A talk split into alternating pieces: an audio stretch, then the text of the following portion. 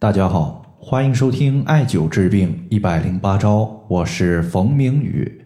今天的话，咱们针对说话气短、面色苍白、容易感冒出汗的情况，和大家呢说一说它的调节方法。首先，我们看一位朋友他在微信公众号后台的留言。这位朋友他说：“冯明宇老师，我是一位教师，并且是高三的班主任，平时说话讲课特别多。”但是呢，我平时也非常注意保护自己的嗓子，但是还是感觉消耗了大量的废气。比如说，我最近总感觉说话气不够用的情况特别明显。请问老师，这个该怎么办呢？从这位朋友的一个表现情况上来看呢，最主要的症状就是讲话太多，消耗了人体大量的废气，从而呢出现了呼吸气不足的情况。其实呢，在我和这位朋友聊天的过程中呢。发现他这个问题实际上已经持续了有将近三年多的时间，只是最近几个月呢，他的情况更加明显。如何调节呢？我们一般可以从两个脏器入手，第一个呢是肺，另外一个呢是肾。首先呢，咱们先说肺。中医认为肺主气，司呼吸，所以说，当我们说话过多的时候，肯定是在消耗肺气的。而我们的肺的功能一旦虚弱，肺气不足，那么自然呢就容易出现上述的问题。所以，针对肺气不足所导致的说话气短、胸闷的朋友，可以考虑的艾灸一下太渊穴。第一，太渊穴它归属于肺经，是肺经的原穴，也就是肺的元气它所生发的地方。艾灸太渊穴呢，不仅可以补充我们肺的元气。同时，对于肺气不足所造成的呼吸气短、体虚、面色苍白、没有血色、乏力，以及说话低声细语、中气不足，都是有效果的。第二呢，中医认为肺主皮毛，这里的皮它其实指的就是皮肤，所以当我们肺气足的时候，我们的皮肤得到了充足的营养，可以使我们的皮肤富有弹性和光泽。所以，想要皮肤好的朋友。一定呢要多多的去艾灸太渊穴。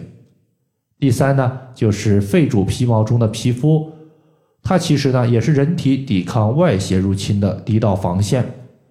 如果我们皮肤的肌理比较致密，外界的风邪就不容易侵入人体，我们呢也就不容易出现因为受风所出现的感冒问题。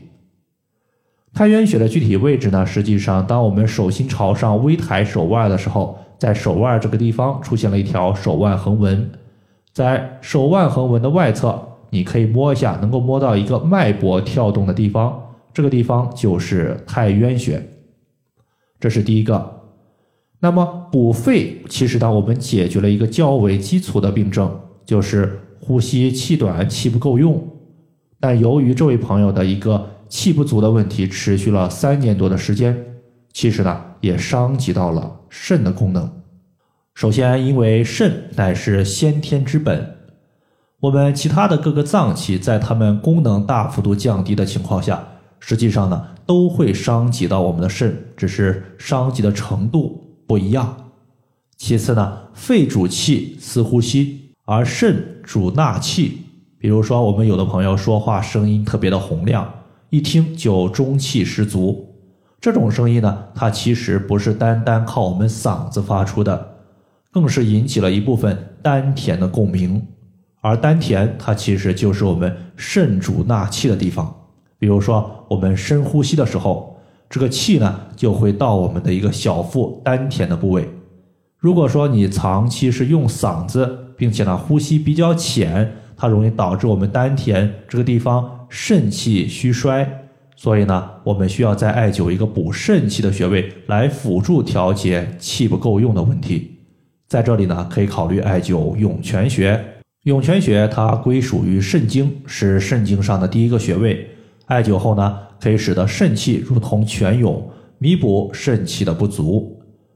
那么这个穴位呢，在人体前脚掌三分之一的凹陷处。